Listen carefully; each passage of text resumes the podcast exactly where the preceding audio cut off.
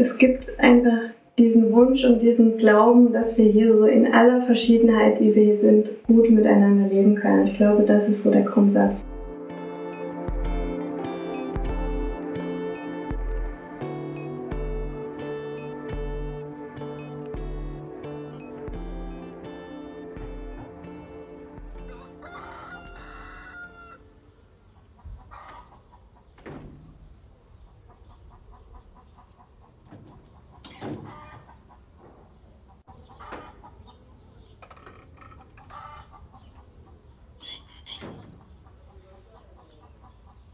Durch ein altes Holztor betrete ich das Rittergut, das die Lebenstraumgemeinschaft Janeshausen ihr Zuhause nennt.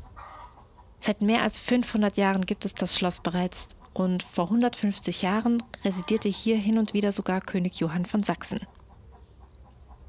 Janeshausen liegt ziemlich genau zwischen Dresden und Leipzig.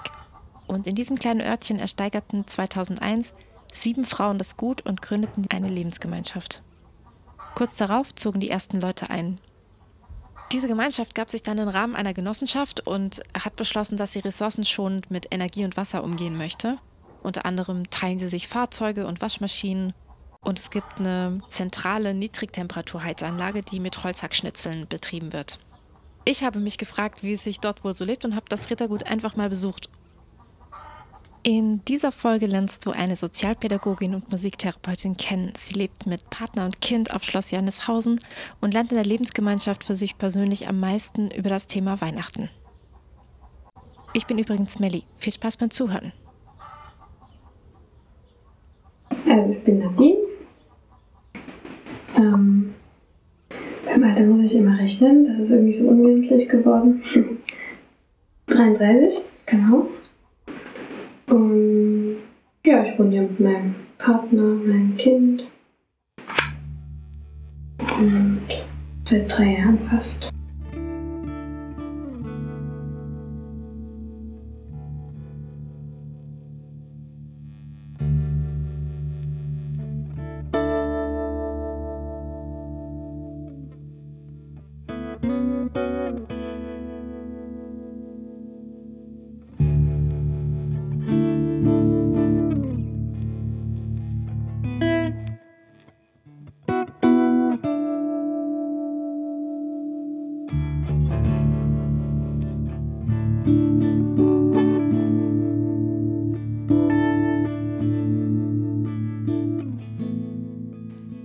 Nadine, du lebst äh, in der Lebenstraumgemeinschaft in Janeshausen.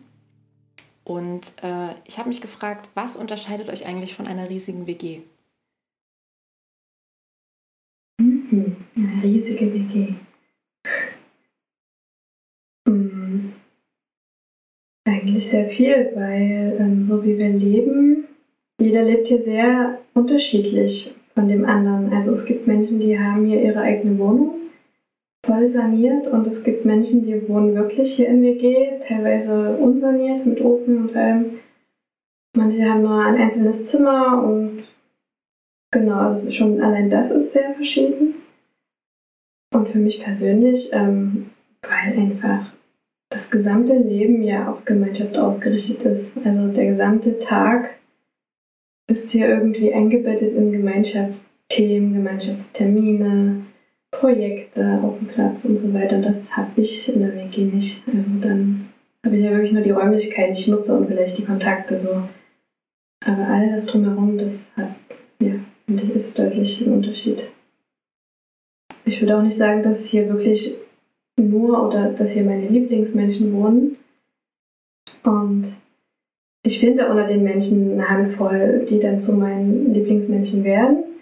Aber es gibt natürlich auch die Gegenseite, also Menschen, die ich sonst auf der Straße meiden würde. Und mit denen lebe ich aber hier. Und das ist das Spannende, dass sich daraus eben ganz viele Dinge entwickeln, die ich sonst nie ähm, für mich angehen würde. Also Richtung Persönlichkeitswachstum, ne? weil ich einfach mit all den Menschen auf einer bestimmten Ebene klarkommen muss und dann auch Konflikte klären muss, damit man ja auch gut leben kann. Was war für dich so das größte, der größte Lernbereich im Zusammenleben? Größte Lernbereich ist jedes Jahr das Thema Weihnachten, weil an diesem Thema reiben sich dermaßen alle Menschen auf, dass es ganz beeindruckend, wie hoch emotional dieses Thema ist, wie sehr verbunden mit unserer eigenen Biografie, mit unseren Erinnerungen, mit unseren Gefühlen. Und wenn dann Weihnachtsbefürworter äh, auf Weihnachtsgegner treffen, äh, ist das für mich ganz schwer, ähm, da irgendwie einen Kompromiss zu finden, weil entweder es gibt halt Weihnachten oder nicht. Ich, da kann man schwer sagen, wir stellen den Baum jetzt nur drei Tage hin, dann kommt er weg. Also all das haben wir probiert, aber es ist halt für mich nicht das, ja, was ich gut möchte. Was war dann eure Lösung von letztem Weihnachten? Es ist jedes Jahr, wirklich jedes Jahr massiv Thema, auch immer wieder in den Supervisionen, in unseren Plänen, in irgendwelchen Gruppen. Es gab verschiedene Varianten. Vorwiegend gab es eben so diese Kompromissversuche mit Zeit, mit Fristen, mit ähm, Abstimmungen, wann wo was sein darf, mit einem extra ausgelagerten Weihnachtszimmer. Und ich habe dann aber gemerkt, das ist so, so eine graue Lösung. Das macht mich eigentlich noch trauriger, als wenn ich wüsste, hier gibt es gar nichts, dann kann ich es wenigstens bei mir machen. Also es wird jedes Jahr äh, angegangen und es gibt schon so lustige Vorschläge von wegen, dieses Jahr machen wir komplett Weihnachten, nächstes Jahr machen wir gar kein Weihnachten. So, dass man einfach guckt, ähm, was nehme ich wirklich zu mir in meine Privaträume und was muss dann halt draußen bleiben in der Gemeinschaft. Hm. Was ist da der Hauptspannungspunkt bei Weihnachten? Ist es dir der Kommerz oder ist es der Inhalt, weshalb das gefeiert wird? Es ist vor allem das, was es mit einem macht. Also, dass Leute sagen, es ist für mich unerträglich, dass ich jetzt hier so einen Glitzerbaum sehe oder also es ist eigentlich verknüpft mit der eigenen Kindheit sicher, wie habe ich Weihnachten erlebt, verbracht und was löst es in mir aus. Ja. Ich würde gerne nochmal, bevor wir mehr in dieses gemeinschaftliche Leben und die Spannungen einsteigen, äh, würde ich gerne nochmal zu dir kommen und ähm, oder zu deiner Familie. Ihr habt bestimmt an irgendeinem Punkt gemeinsam entschieden, wir möchten hier hinziehen. Ähm, wie seid ihr denn auf Janishausen und diese, dieses alte, ich glaube, es ist ein Rittergut, mhm. richtig, auf dieses Rittergut aufmerksam geworden? Also, ähm, ich komme hier aus der Gegend, meine Heimat ist Radebeul, Dresden. Und ich war viel unterwegs so als junger Mensch und mich zog es immer wieder zurück in die Heimat, auch wenn es woanders viel schöner war. Irgendwas zog mich zurück. Wir haben dann in Dresden studiert und gelebt auch und ähm, bald war klar, dass wir beide irgendwie aufs Land wollen, raus aus der Stadt. Es wurden immer mehr Autos, immer mehr Häuser gebaut, immer mehr enger und ähm, ja, unabhängig voneinander wollten wir beide schon länger in Gemeinschaft wohnen mussten uns erstmal klar kriegen, was bedeutet das, was gibt es für verschiedene Gemeinschaften mit verschiedensten Schwerpunkten. Dann haben wir das Eurotopia, diesen Katalog, ähm, sind wir auf den aufmerksam geworden, haben einfach mal so geguckt, was es in der Nähe gibt, weil wir doch sehr ja, heimatbezogen sind. Ja, und dann haben wir uns ja einfach alle so in Sachsen-Thüringen angeguckt und hier haben wir irgendwie sofort gemerkt, hier ist was. Also das hat uns hier festgehalten. Was für andere Lebensformen oder Modelle waren denn noch in der Auswahl für euch? Also eigentlich gab es keine andere Lebensform. Es war schon klar, dass es die Gemeinschaft ist, weil wir mit uns als Familie oder als Paar wenig anfangen konnten. Das war absolut unbefriedigend und ähm, sehr einsam. Da war immer so die Frage nach dem Sinn, wie will man leben. Und es war klar, es müssen irgendwie mehrere Leute sein, mit denen man gemeinsam was Sinnvolles schafft. Deswegen war Gemeinschaft klar, nur die Frage ist halt, ähm, ja, wie solidarisch, wie ähm, gemeinsam soll die Gemeinschaft sein, ne? also von, Öko, ähm, von ähm, wie heißt finanzieller Ausrichtung, gemeinsame Ökonomie, genau, oder wie frei kann ich da noch sein in der Gemeinschaft? Und die Größe ist natürlich auch eine Frage, deswegen haben wir einfach mal so rumgeschnuppert und in verschiedenen uns aufgehalten und haben dann auch ein Gefühl gekriegt, wie sich wo was anfühlt. Ja. Mm, und was war dann das Sinnstiftende für euch? Jede Gemeinschaft gibt sich ja vielleicht einen anderen Sinn und was für ein Sinn war dann für euch hier das Ausschlaggebende? Ich glaube, hier war es vor allem äh, die Art, wie uns begegnet wurde, dass wir sehr offen und herzlich aufgenommen wurden, schon von Anfang an, immer wieder, als wir zu Besuch hier waren die Landschaft, das Rittergut, ähm, das gesamte Gelände, die, Nähe zu unseren Familien. Ähm, ja, und irgendwie war es auch, dass hier ist ja ein sehr hoher Altersspiegel, also sehr viele alte Menschen. Das hat uns irgendwie das war es, glaube ich, auch. Das hat uns gut getan. So in denen, wo sehr viele Kinder und junge Menschen sind, da war uns zu viel Trubel, zu viel Action. Und hier war so wie so ein Ankommen, so in dieser Ruhe. Ja, hier haben wir gemerkt, hier gibt es Potenzial, hier gibt es Dinge, die uns interessieren. Der Garten, ähm, das gesunde Essen, die Projekte, die hier so laufen und selber auch eigene Projekte dann vielleicht hier zu ermöglichen. Das war alles dann da. Ja. Du hattest eben das Stichwort Grenzen von Freiheit angesprochen. Ich glaube, das ist ein entscheidender Faktor, an dem Menschen sich auch reiben oder zurückschrecken, bevor sie in so eine Gemeinschaft ziehen. Was, was habt ihr an Freiheit aufgegeben? Und war das schlimm für euch oder? Nee, es war eigentlich das, was wir gesucht haben. Also ich muss sagen, wenn ich das mit anderen Gemeinschaften vergleiche, haben wir hier wirklich sehr, sehr viel Freiheit. Also das ist schon eine sehr individuell ausgerichtete Gemeinschaft, wo es jetzt keine absoluten Pflichten, Regeln gibt. Man geht halt immer von so einer inneren Motivation aus, die man ja auch braucht und hat, weil sonst würde man ja nicht wohnen und hinziehen. Das ist sehr gut. Das heißt, wenn, dann ist es der eigene Kopf, der einem sagt, du müsstest jetzt eigentlich dahin gehen. Aber es ist keiner, der, der einen zwingt. Und das ist ein sehr gutes Gefühl, dass man wirklich sagen kann, gerade als junge Familie, weil man noch arbeiten muss und die Familie hat. Und auch so, ja, eben dieses Familiensystem ist ja trotzdem noch da, was man auch irgendwie dann noch pflegen muss, sonst geht es komplett auseinander. Dass man einfach nur eine begrenzte Zeit hat. Und das ist gut, dass man es, dass wir wirklich selbst sich einteilen kann. Ja. Deswegen, und es ist eine freiwillige Aufgabe in einer bestimmten Freiheit, die ich aber damals nicht schätzen konnte, nicht mehr, weil es dann einfach so, so eine Leere oder eine Einsamkeit war. Und jetzt ist es halt durch all dieses, was hier ist, ist es gefüllt und da fühle ich mich eigentlich freier in diesen Strukturen, als ich vorher war, wo wirklich Freiheit war. So, ne? Wie schafft ihr es als Familie, euren Raum zu behalten und nicht in dem, in dem Außen der großen Gemeinschaft euch zu verlieren? Ähm, ja, wir merken das, also entweder merkt man es, wenn es Konflikte gibt, wenn wir nicht mehr zueinander finden, wenn wir nicht genug miteinander reden, dann merkt man, okay, wir haben jetzt gerade wieder Konfliktpotenzial, wir müssen uns hinsetzen, was ist los, was müssen wir ändern. Und wir legen hohen Wert auf ähm, gemeinsame Tage, gemeinsame Ausflüge, wirklich. Die sind selten, aber wenn die sind, dann sind die ganz intensiv, ein, zweimal im Monat vielleicht, dass man sagt, heute sind wir nur Familie, heute sind wir entweder nur in unserer Wohnung oder gehen, gehen raus, fahren wohin und das ist ganz wichtig. Also merke ich immer wieder, dass man auch wirklich mal raus muss, weg von, diesem, von dieser kleinen Welt, sonst sieht man auch diese Welt hier. Ja. ja. Wie alt sind eure Kinder?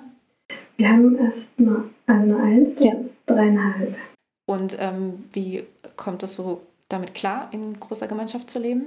Die ist ein absolutes Gemeinschaftskind. Die hat es wirklich geliebt. Sie fühlt sich unglaublich wohl, hat hier zehn Omas, sucht sich jeden Tag aus, wo sie heute hin will. Wir sehen die kaum noch, die ist selbstständig, die geht übers Gelände. Die Kinder spielen hier draußen und kommen abends rein. Also das ist wirklich ein Traum für jedes Kind und fühlt sich ja sehr wohl auf jeden Fall. Und wenn wir weg sind, dann vermisst du diese ganzen Menschen, dann zählt es immer auf. Und ja, das ist genau das Richtige, ja. Wie ist das als Elternteil? Muss man da selber aktiv Grenzen ziehen? Wie funktioniert das? Nee, spannenderweise halten die sich komplett zurück. Ja. Also das ist wirklich eine, ich sag mal, einseitige Omaschaft von Seiten der Kinder. Ja. Ähm, sie bieten sich nur an, sie verbringen Zeit mit den Kindern, aber es ist was ganz anderes, wenn die richtigen Omas da sind. Also eine ganz andere Atmosphäre, eine ganz andere Rolle und die mischen sich dann ein. Aber die hier, wirklich, die, die gucken mit, mit Neugier und mit Offenheit, wie das die Eltern heutzutage oder auch hier in der Gemeinschaft machen. Das finde ich sehr gut.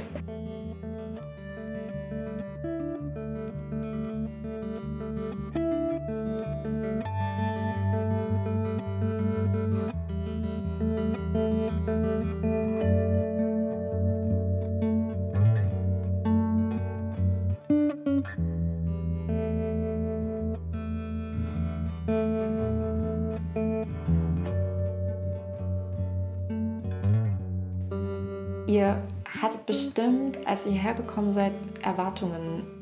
Gab es auch Dinge, wo ihr enttäuscht wurdet? Auf jeden Fall, immer wieder.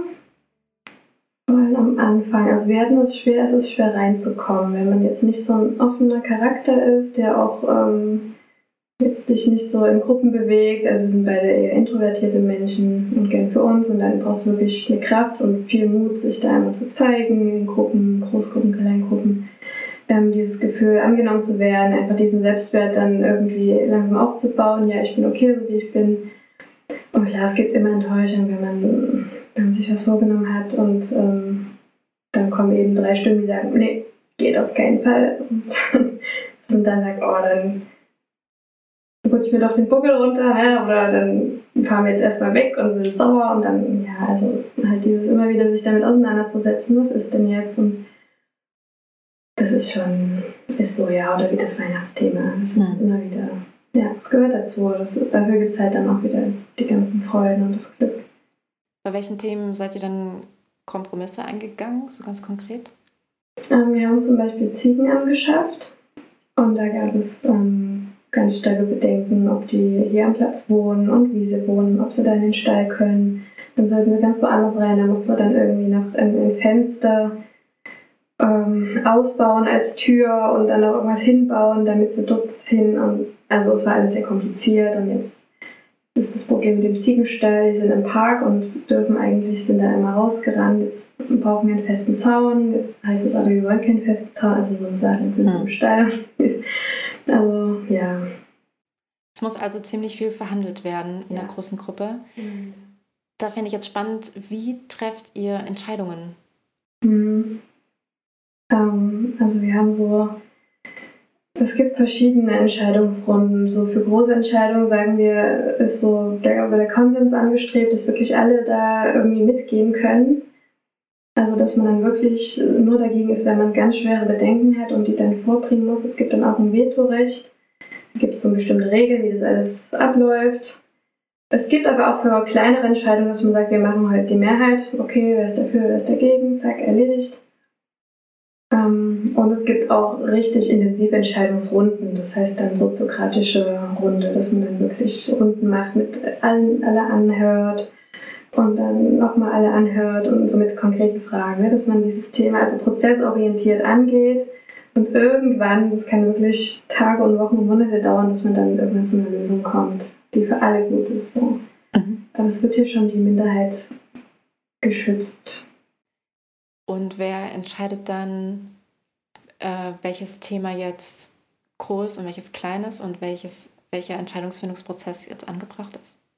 Wir haben so verschiedene Arbeitsgruppen, die dann alle so ein bisschen ihre Themenbereiche haben, also die Baugruppe, Geschäftsführung, Außengestaltung. Und jeder ist da so in seiner Gruppe. Und wenn die eben merken, aha, das geht alle an, dann wird es an dieses, also wöchentlich alle zwei Wochen ein Plenum, die große Runde gebracht und dann sieht man halt entweder, also wir haben so ein paar ähm, Bestimmungen wie finanziell, wenn es eben über so und so viel Euro ist, dann müssen alle gefragt werden.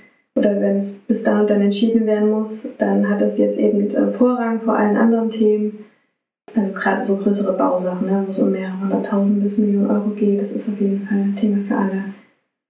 Die Frage ist halt immer, wie viel bereitet das die Kleingruppe vor, um das eben der Großgruppe zu präsentieren, damit ähm, es braucht ja auch viel Ahnung. Ne? Es ist ja auch, sind ja viele Fachbereiche, wo viele Leute da sitzen und sagen, keine Ahnung, entscheidet ihr. Also es braucht immer eine gewisse Vorbereitung und die muss dann gut in die Großgruppe eingebracht werden. Hm.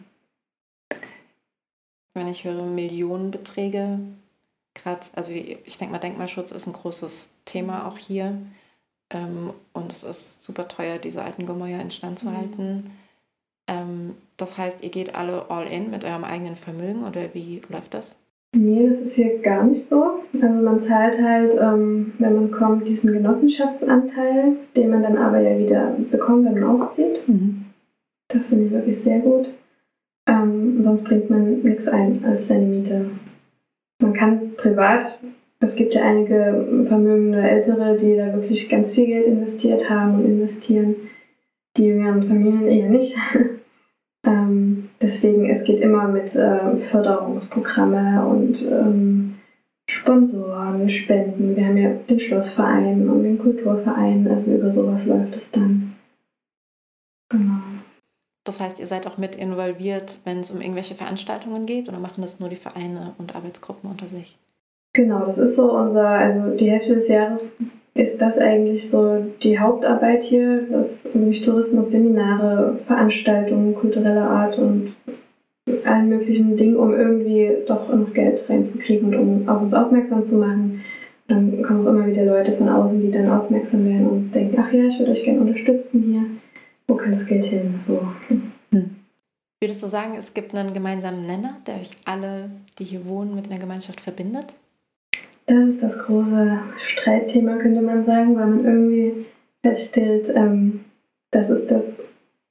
Es gibt nichts, was man festhalten kann, was man schriftlich festhalten kann, weil wir so verschieden sind. Es gibt einfach diesen Wunsch und diesen Glauben, dass wir hier so in aller Verschiedenheit, wie wir hier sind, gut miteinander leben können. Ich glaube, das ist so der Grundsatz. Weil selbst wenn man dann guckt, klar, die Gemeinschaftsküche ist vegetarisch, aber was dann privat ist, ne, ist dann wieder in die eigenen Hände gegeben. Also kann man nicht mal sagen, wir sind vegetarisch ausgerichtet, das ist, stimmt halt auch nur zur Hälfte. Also es ist ganz schwer. Es gibt, wir sind wirklich sehr unideologisch, würde ich sagen, wo andere ganz klare ähm, Prinzipien haben, so und so müsst ihr sein, wenn ihr hier wohnen wollt. Das gibt es nicht. Mhm. Nicht, nicht wirklich. Man muss offen sein für die Art hier. Man muss auch eine bestimmte Bereitschaft haben, mit sich mit sich selbst auseinanderzusetzen. Aber selbst wenn man das nicht kann oder hat, dann ist man halt nach dem Jahr eh wieder draußen. Ne? Ja. Was tut dir am meisten weh persönlich in diesem äh, sich einordnen zum gemeinsamen Mittelpunkt? Mm, am meisten tut mir weh, wenn genau das nicht passiert, wenn Leute nicht bei sich gucken können. Hm. Ähm, ja, wenn die sehr ähm, im Widerstand sind, in Abwehr sind Ablocken, ja. Also das tut mir richtig weh, weil ich weiß, ich habe keine Möglichkeit, diese Leute zu erreichen mit nichts, weil wenn sie zumachen, dann machen sie zu und das ist für mich ganz schwer. Hm. Wie gehst du damit dann um? Hm. Teilen, das ist immer das Gute, dass ich halt echt merke, das tut einfach gut, das mit anderen Menschen auszutauschen, zu bearbeiten, drüber zu reden, ähm, andere Erfahrungen zu hören ähm, den Blick zu verändern auf diese Menschen, damit ich eben dann nicht dann auch in so einen schlechten Blick komme, sie dann in so, ein, in so eine Schublade stecke und merke, nee, okay, versuche zu verstehen, warum ist dieser Mensch so, was hat er erlebt, was ist der Gutes an dem, ne? so, dass ich einfach in so ein Mitgefühl irgendwann komme und ja, ihn dann nicht mehr ähm, nicht leiden kann oder so, sondern wirklich immer in dieser, in dieser Liebe irgendwie zu sein, die Menschen anzunehmen in ihrer Verschiedenheit und trotzdem zu gucken, wie kann ein Weg möglich sein, sich zu treffen. Dann steigen wir mal in die Rubrik auf Zack ein. Ähm, die Rubrik sagt ungefähr aus, dass ich dir ent entweder eine Entweder-Oder-Frage stelle oder einen Satz beginne und du ihn einfach mhm. vervollständigst. Äh, der Clou ist, deswegen die Rubrik, der Rubrikname auf Zack, dass du einfach assoziativ sofort sagst, was dir als erstes in den Sinn kommt. Okay? Mhm. Mhm. Los geht's. Drinnen oder draußen? Draußen. Alleine oder in Gemeinschaft? Mhm, in Gemeinschaft. Fahrrad oder Bus? Fahrrad. Obst, Gemüse oder Fleisch? Obst, Gemüse. Zu Hause ist dort wo? Wo ich liebe Menschen an meiner Seite habe. Erholung ist für mich, wenn? Wenn ich mitten in der Natur bin, ohne Terminkalender und Handy. Gut gelebte Gemeinschaft bedeutet für mich? Sich zuhören können, aussprechen lassen und Verbundenheit zu fühlen. Wenn ich mit einem Fingerschnippen auf dieser Welt etwas verändern könnte, wäre das? Autos abschaffen, Tierqual abschaffen.